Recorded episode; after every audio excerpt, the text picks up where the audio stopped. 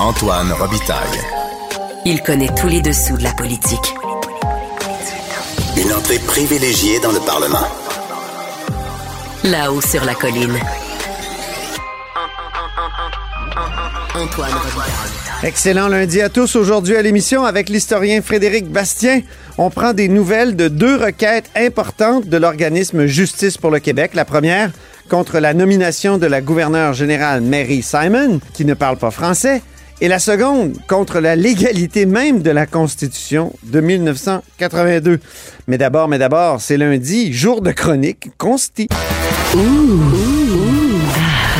On s'érotise une question constitutionnelle à la fois. La traduction constitutionnelle. La question constitutionnelle. Bonjour Patrick Taillon. Bonjour Antoine. Notre chroniqueur constitutionnel et accessoirement professeur de droit à l'Université Laval. Sujet érotisant s'il en est, la nomination des juges revient à l'avant-scène. Patrick, avec cette histoire selon laquelle Simon Jolin Barrette, le ministre de la Justice, aurait nommé un de ses amis et annulé quatre processus de nomination. La question, est-ce le retour des post-it libéraux devenus célèbres avec la commission Bastarache? Ben, les post-it, là, si, comment je pourrais dire, c'est quelque chose qui est inhérent au processus de nomination, là. Le post-it, oublions la forme. C'est le besoin de vérifier qui on nomme, qui sont Ouais. ces gens, qu'est-ce qu'ils ont comme valeur, sont-ils proches de, bon, ça c'est la version moins noble, sont-ils proches de, no- de nous, de notre famille politique, Ouais. sont-ils proches de nos valeurs philosophiques? Ont-ils les valeurs de, de, de nos rivaux, de nos, de nos adversaires?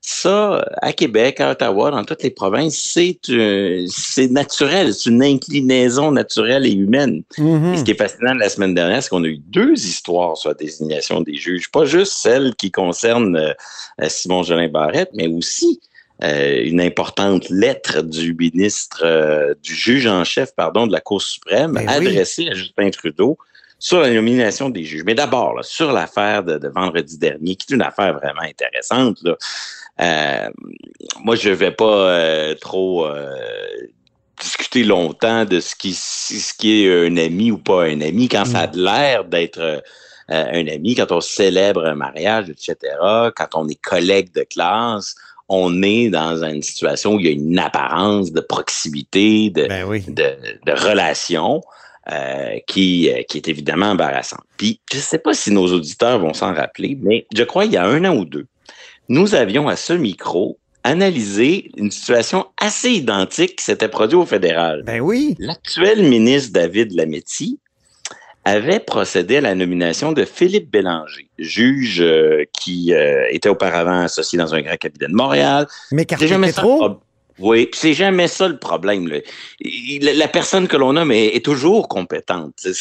Donc, M. Bélanger avait un parcours euh, de, carrière exemplaire, mais que la vie étant euh, pleine de, relations humaines, il avait financé à quelques reprises l'association de, comté du ministre David Labetti.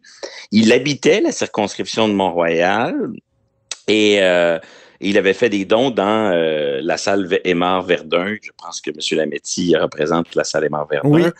Et surtout, euh, il se connaissait, le ministre et le candidat au poste de juge, qui est devenu juge depuis, parce qu'ils avaient tous les deux fait leur stage à la Cour suprême en même temps. C'est Mhm. quelque chose qui crée des liens pour la vie. Ben oui. Euh, et, et donc, dans les deux cas, les deux ministres se sont retrouvés avec des candidatures compétentes, le goût d'aller de l'avant, parce qu'en plus, quand on les connaît, j'imagine qu'on croit encore plus à leur qualité, c'est tout à fait humain. Mais grande différence entre les deux dossiers, le, ministre David Lametti avait eu le réflexe de saisir le commissaire à l'éthique. Moi, j'avais même trouvé que c'était un peu une instrumentalisation du commissaire à l'éthique. Qu'est-ce que le commissaire à l'éthique peut dire de plus que oui, les procédures ont été respectées, oui, la candidature est compétente, merci de m'en avoir avisé. Mais ça lui avait servi de bouclier complet. Ça et- et- avait et servi d'un- Et, et- et Simon. Jolin Barrette, lui, s'il avait fait ça, euh, il aurait eu, pu au moins répondre euh, ça. C'est la grande différence. Je pense que s'il avait du moins euh, euh, a- annoncé la situation plus euh, explicitement au Conseil des ministres, déjà là, il serait dans une position euh, moins, euh, moins trouble. Mm. Et, et s'il avait encore euh, fait un pas de plus, je, je, le dis un peu avec le sourire parce que, bon, sans, avec respect, avec égard pour ces commissaires à l'éthique, qu'est-ce qu'ils peuvent... et d'ailleurs, c'est un peu révélateur. Hein, ces commissaires à l'éthique, plus on les plus on les saisit préventivement, plus ils deviennent comme un bouclier de nos protections pour nos propres gestes un peu euh, mm. limites.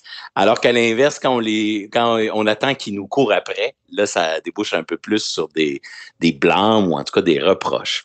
Donc, vraiment deux situations qui se ressemblent, qui vont se reproduire et qui, euh, et qui sont dans, dans la, nature propre d'un système juridique qui a toujours fonctionné dans des rapports de, de proximité. Le, Québec qui bouge sur un sujet, c'est toujours petit. Hein, le, le, Québec qui fait de la politique, tout le monde se connaît. Le mm. Québec qui fait du droit, tout le monde se connaît. C'est pour ça que moi, dans le processus de désignation, désignation des juges, je suis, je suis vraiment favorable à ce qu'on on sorte ça un peu euh, des, des, de ces petits milieux-là, puis qu'on élargisse là, la, la réflexion. C'est-à-dire?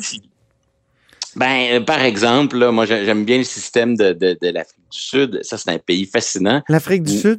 oui. Oui, parce qu'au moment de la transition en Afrique du Sud, on craignait à la fois les juges qui étaient déjà en place. Donc, on voulait pas qu'ils aient trop d'influence parce que c'était euh, l'élite euh, dirigeante blanche qui, qui était là depuis toujours. Puis en même temps, on craignait aussi le politique, comme on le craint toujours. Et donc, on a créé un système qui fait place à une commission de nomination Mmh. Composé vraiment d'un de, de, députés, des politiques qui y siègent de tous les partis. Donc, quelque chose de vraiment transpartisan, euh, avec des représentants de juges et avec beaucoup de représentants de la, de la, du public, des membres de la comité de, la société civile. Même en Ontario, c'est pas un système que j'adore, mais j'aime mieux leur façon de, de, de, donner la majorité du comité et, et, même la présidence du comité à des membres du public. Ah. Euh, mais bon, il n'y a, pas de système parfait, on, y reviendra, mais je, veux qu'on se garde du temps pour l'autre affaire qui concerne la nomination des juges. La, la lettre du, juge Richard Wagner au premier ministre Trudeau. Oui. C'est pas tous les jours, Antoine, que le juge en chef de la Cour suprême du Canada écrit non pas au ministre de la Justice, non pas au sous-ministre de la Justice, mais au premier ministre directement. Et en plus, je sais pas, le journaliste Daniel Blanc a eu euh, accès à la lettre. Euh, ça a été un reportage publié sur le site de Radio-Canada, mais mhm. moi, j'ai aucune idée de qui a communiqué la lettre, mais il y a quand même plus de chances que ce soit le juge en chef lui-même ou son entourage qu'il y ait de chances que ce soit le, destinataire, c'est-à-dire le premier ministre Trudeau qui ait coulé la lettre. Ah oui. Donc, que le juge en chef de la Cour suprême, dans un contexte là, qui, est, qui est plus délicat que la diplomatie entre, entre États souverains, Hein, les relations entre juge et, et le politique, c'est toujours quelque chose qui est supposé d'être plein de, de retenue, de Limité au maximum, dit la jurisprudence. Exactement. Exactement. Mais là, qu'on prenne le temps d'écrire une lettre, et là, il faut un peu lire la lettre, puis décoder dans ce contexte-là le poids des mots. Euh, ça rappelle presque la saga du juge Rondeau avec le ministre Simon-Jean Hébert. OK, on rappelle que ça, c'est la, juge en chef de la Cour du Québec qui est en, Exactement. est en guerre larvée avec euh, le ministre de la Justice et inversement. Après. Et on se demande d'ailleurs si le premier sujet est pas lié à, cette euh, guerre-là, mais on y reviendra. Mais ça, c'est pas inintéressant, Antoine, parce que si ça revient toujours au même critère de la compétence, hein, si le, candidat ami qui a été nommé, l'ami du ministre qui a été nommé, il a été nommé par un comité composé de cinq personnes sur lequel siégeait la juge en chef elle-même. Une personne qui n'est pas nécessairement... Ou sa représentante ou son représentant. Ou sa représentante. Je suis d'accord, on saura peut-être jamais s'il était présente à la réunion ou pas. Comme quoi, ça, c'est pas mauvais, cette animosité. L'un surveille l'autre. Le grand gagnant dans ça, parfois, pas toujours, mais cette fois-ci, c'est peut-être le public parce qu'il y a une forme de, de vigilance. Mais, de contrepoids, de contrepoids, oui. Oui, et, et, là, où je trouve que la lettre de Richard Wagner appelle des rapports entre la juge Rondeau puis le, ministre québécois de la Justice, c'est sur la question des, des ressources. Hein, la, la, juge en chef, elle, elle, dit, je manque de juges, je veux réduire leurs tâches, ils ont une surcharge. Puis là, ils ont eu un règlement là-dessus là, euh, récemment, il y a quelques semaines. Et, et là, le juge en chef Wagner, il, fait il chante un peu le même refrain. Il dit, il dit au premier ministre, des procès pour crimes graves vont avorter. Euh, il y a une surcharge pour les juges. Il y a un manque d'effectifs. Et, on a vraiment le, même discours. Là. On parle d'arrêt de travail, de postes qui ne sont pas remplacés. Juste pour avoir une idée, on parle de 85 juges, 85 postes vacants de juges de nomination fédérale présentement sur à peu près 1200 postes. Donc, on est près, là, on est en dessous du 10% des effectifs, mais ça, c'est assez, selon le juge en chef, pour provoquer des, euh, des arrêts de procédure puis une crise de la confiance. Et là où la lettre devient intéressante, Antoine, c'est lorsque le juge en chef nous, nous, nous mentionne que le gouvernement Trudeau a amélioré le processus avec des comités, qu'il est en contact avec le ministre de la Justice, qui fait des efforts. Et là, il pointe directement vers le politique et vers le premier ministre. Il dit, je cite, l'inertie du gouvernement quant au poste vacant et l'absence d'explications satisfaisantes pour ces retards sont déconcertantes. Donc, c'est pas juste, c'est une lettre qui pointe directement vers le premier ministre pour lui dire, Là, là, il va y avoir des arrêts de procédure si ça continue. Et, et à quelque part, il ne dit pas, mais vous allez en avoir euh, une partie de la responsabilité. Et il ajoute cette phrase pour dire, là, là, en ce moment, c'est pas les comités qui bloquent. C'est pas les fonctionnaires au ministère de la Justice qui bloquent. Hmm. Ce qui bloque, c'est la phase politique. C'est le gouvernement du Canada qui est pointé dans cette lettre. Pourquoi le gouvernement du Canada se traîne les pieds? c'est pas évident à, qui la faute, mais c'est pas compliqué, là. Soit on veut faire des économies parce qu'on se dit, ben là, on sauve des salaires, là, des salaires assez élevés, 85 salaires. Hmm. Ça, c'était un peu la dynamique à Québec. je pense que Simon Jolin Barrette hésitait à créer les nouveaux postes parce que sur le plan budgétaire, ça exigeait une, partie euh, importante là, euh, des, des nouvelles sommes en justice. Je suis pas sûr qu'à Ottawa, c'est ça le problème. sais, on connaît pas. Il y a toujours de l'argent à Ottawa.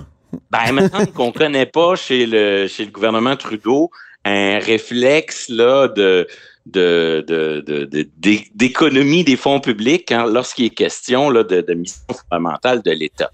L'autre hypothèse, c'est quoi d'abord? Là, c'est juste une hypothèse, là, mais ouais. avant, là, on l'a vu il y a un an ou deux, des reportages et aussi des admissions. Le, gouvernement Trudeau l'a concédé. Quand on recevait la liste des recommandations là, des comités, mmh. Les politiques libéraux, le ministre, le gouvernement, les conseillers, mettaient les noms dans la base de données du parti. La libéraliste. exactement. Demandait aux députés de ces provinces-là, Hey, connaissez-vous un tel? Puis on mettait les noms dans la liste, euh, la base de données, et en très peu de temps, on obtenait des vérifications très efficaces pour aller chercher les renseignements dont on a besoin.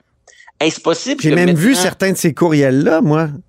Oui, ben oui, bien sûr, on en avait parlé ensemble. Et, là, maintenant, maintenant que l'on on dit on fera plus ça, on n'utilisera plus la base de données des partis, euh, est-ce possible que les vérifications prennent plus de temps? Oh. Que ce soit peut-être ça qui explique pourquoi on a 85 nominations à faire à Ottawa et que ça traîne. Autrement dit, le besoin tout à fait humain, naturel, de vérifier si les gens que l'on nomme pensent un peu comme nous, hmm. est, en train de ralentir très sérieusement euh, le processus. Bon, j'en ai pas la certitude, mais c'est soit ça ou c'est soit des questions d'ordre budgétaire. Bien. Ben, on verra. Peut-être qu'une enquête euh, à la Bastarache le déterminera. À Ottawa, on en aurait tellement besoin. Ah oui. Mais même à Québec, je trouve que ce qui s'est passé la semaine dernière nous permet, c'est un, merveilleux révélateur. Faut pas tomber dans l'illusion. Oui, on a amélioré notre système, mais faut pas tomber dans l'illusion d'un système qui serait complètement fondé sur le mérite. C'est pas vrai. C'est pas vrai. Les comités, ça permet de vérifier les compétences. Mais après, des gens compétents, il y en a beaucoup. Et, un système qui permettrait de, parmi les gens compétents, choisir la personne qui mérite le plus, ça, ça n'existe pas.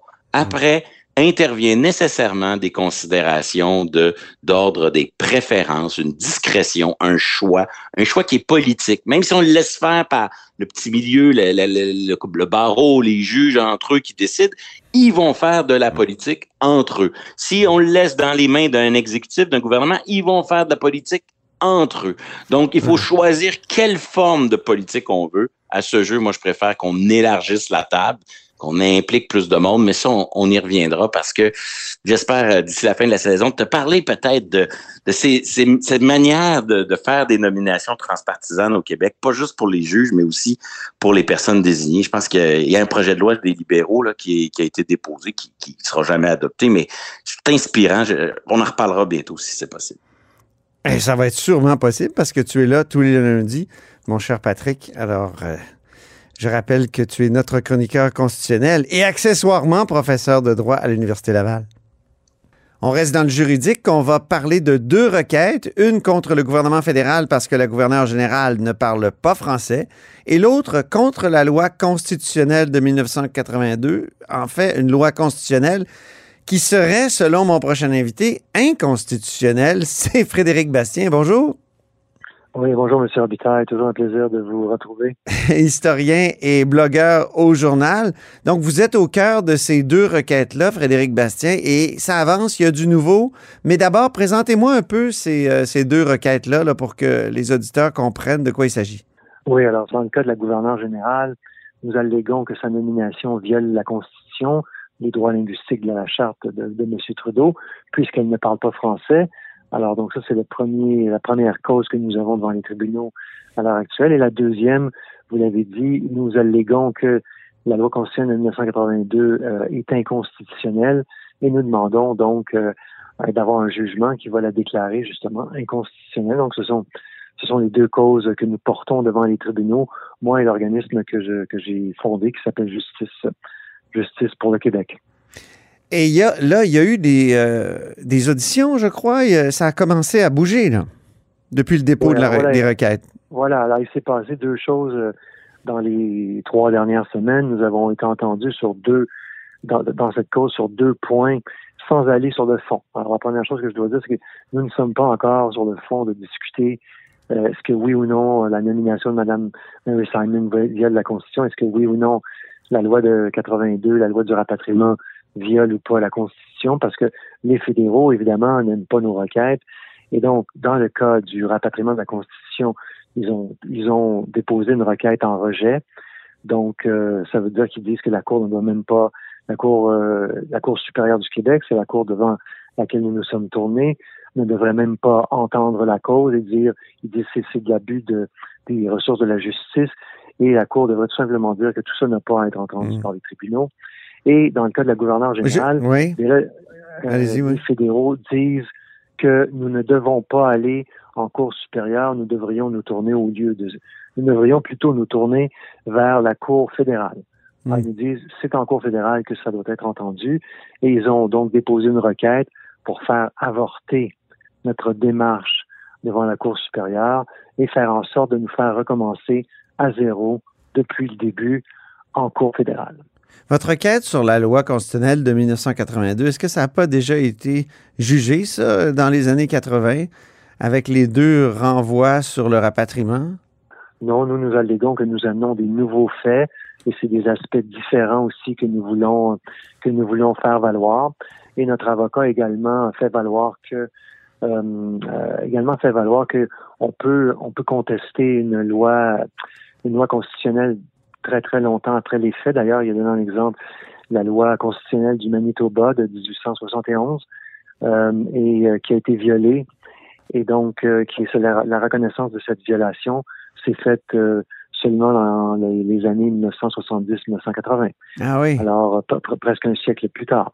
Mais, mais là, on n'en est même pas là, M. Robitaille, parce que là, les fédéraux, dans le code 1982, disent que la Cour ne doit même pas euh, entendre ça et donc, euh, ils ont toutes sortes d'arguments à faire valoir pour dire que ça doit être rejeté, mais ils ont effectivement utilisé l'argument que vous, venez d'expliquer brièvement à, travers votre via votre question, à savoir que ça a déjà été jugé. Bien, nous nous disons non, euh, c'est des des aspects nouveaux, il y a des faits nouveaux que nous alléguons, et il y a également aussi le fait que les, les, décisions judiciaires auxquelles vous faites référence, ce sont des opinions de la de la Cour, ce ne sont pas des décisions, ce sont des renvois. Ah oui, c'est vrai. un, renvoi, ça n'a pas la même portée qu'une décision euh, euh, judiciaire comme telle. Un renvoi, c'est la Cour qui dit son opinion sur un sujet, mais ce n'est pas justiciable.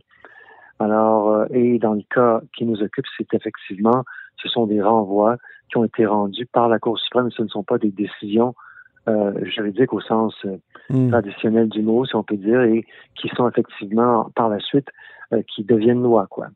Quels sont les faits nouveaux? Rappelez-nous, là, euh, dans le cas de, pour, pour invalider la loi constitutionnelle de 1982. Ben, ce sont essentiellement, ben, il y, a- il y a plusieurs, il y a un certain nombre de choses. Mais Si je me souviens, autres, vous aviez toute une liste, là, hein? Oui, absolument. On avait toute une liste. Et en, en gros, enfin, en gros, il y, a, y plusieurs éléments, mais un des éléments, c'est euh, l'allégation que la Cour n'était pas indépendante, qu'elle a manqué d'impartialité. Et tout ça se fonde sur les, les documents que j'ai mis à jour dans mon livre La bataille de Londres. Hmm. Alors ça, ça fait partie des choses que nous allégons nouvelles.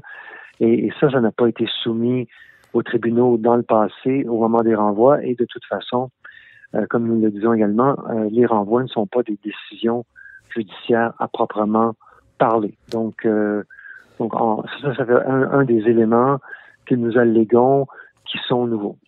D'accord. Et dans le cas de, Mary Simon, euh, vous, euh, vous vous y prenez de quelle manière? Dans le cas de Mary Simon, ce que les fédéraux font en ce moment, c'est d'essayer de, de noyer, de noyer l'affaire et d'essayer de nous décourager. Parce que au Nouveau-Brunswick, il y a une affaire tout à fait semblable qui a été entendue par un tribunal du Nouveau-Brunswick, le tribunal du banc de la Reine au Nouveau-Brunswick, ou maintenant du banc du roi. Et euh, c'est le lieutenant-gouverneur qui, qui ne parlait pas français, qui était unilingue, et le, le, le juge du Nouveau-Brunswick, la Cour du Nouveau-Brunswick, a statué que le gouvernement fédéral a violé euh, les droits linguistiques, la Charte des droits. Et donc, euh, M. Trudeau a violé la Constitution. Alors, ça, c'était devant la Cour du banc du roi au Nouveau-Brunswick. Nous, nous voulons lancer la même démarche en Cour supérieure du Québec, qui auparavant euh, s'appelait la Cour du banc du roi, changé de nom, mais c'est le même niveau de cour, c'est le même niveau de juridiction.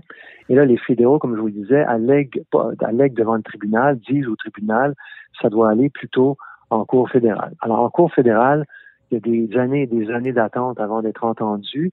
Moi-même, j'ai déjà une cause en cour fédérale. Euh, ça fait trois ans, j'ai eu aucune nouvelle. Euh, et euh, et il n'y a rien qui. Et donc, on peut attendre quatre, cinq, six ans en cour fédérale. C'est un, processus extrêmement long. Donc, les fédéraux, ce qu'ils veulent faire, ils veulent nous envoyer en cour fédérale. Ils veulent euh, gagner du temps, le temps que Marie Simon ne soit plus en poste, que toute cette affaire-là, pour eux, devienne moins embarrassante, si vous voulez. Et bref, voilà pourquoi ils veulent nous envoyer en cour fédérale. Et là, je pense que on notre avocat a été très bon euh, parce qu'ils disent à la juge, les, les fédéraux ont dit à la juge euh, de la Cour supérieure, vous n'êtes pas compétente pour entendre ça. Et notre avocat a dit, ben écoutez, auparavant, comme je vous disais il y a quelques instants, euh, la Cour supérieure s'appelait la Cour du banc de la Reine ou du banc du roi. Et là, les, l'Ottawa nous dit que la Cour du banc du roi n'est pas compétente pour entendre une cause, entendre une cause qui concerne la couronne. Ce serait quand même le bout du bout, hein, comme on dit familièrement, que la Cour du banc du roi soit pas compétente pour entendre une cause qui touche la couronne, Mhm. touche le roi. Alors, euh, on- on- évidemment, on verra la décision. Mais moi, je pense que c'est une tactique dilatoire des fédéraux qui étaient vraiment, qui sont visiblement embêtés avec notre requête, puisqu'ils avaient quatre avocats qui étaient là, n'est-ce pas, pour nous faire face.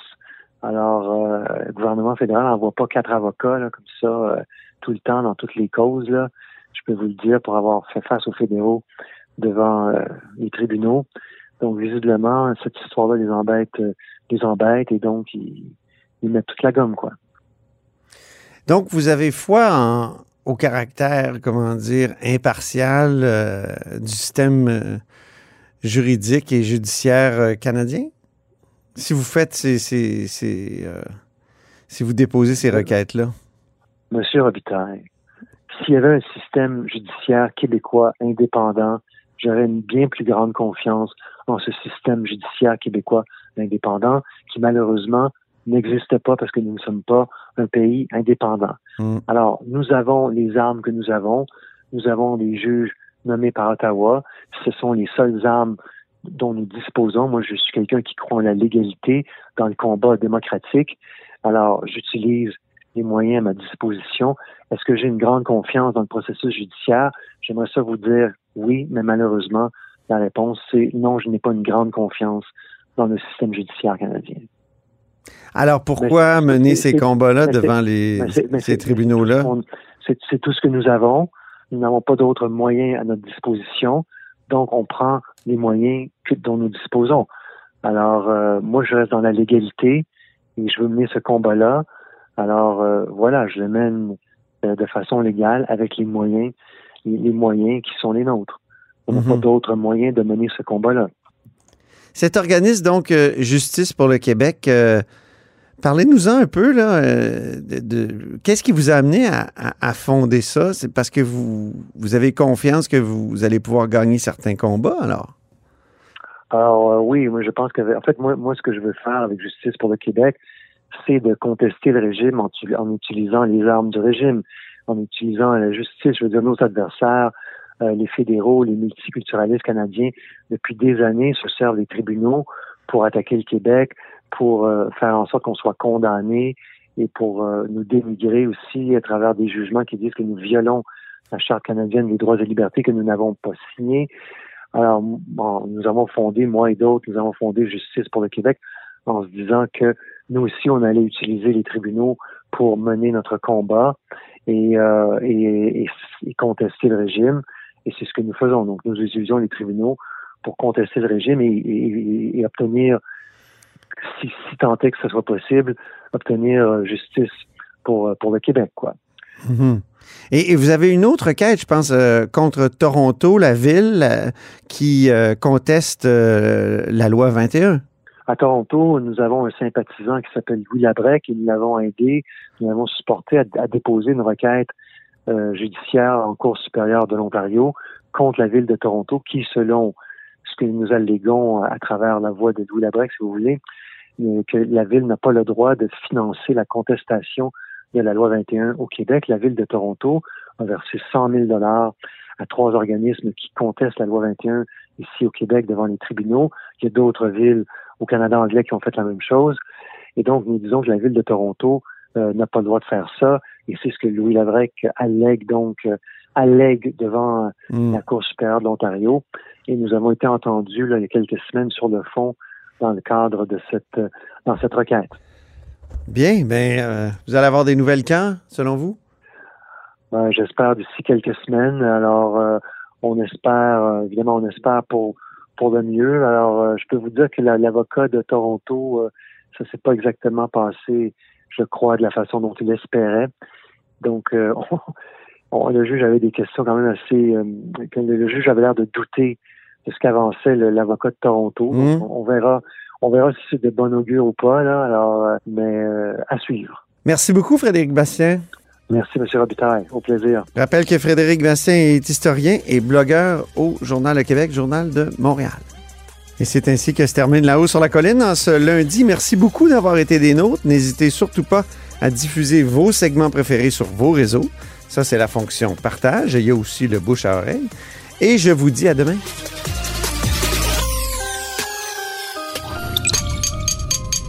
Cube Radio.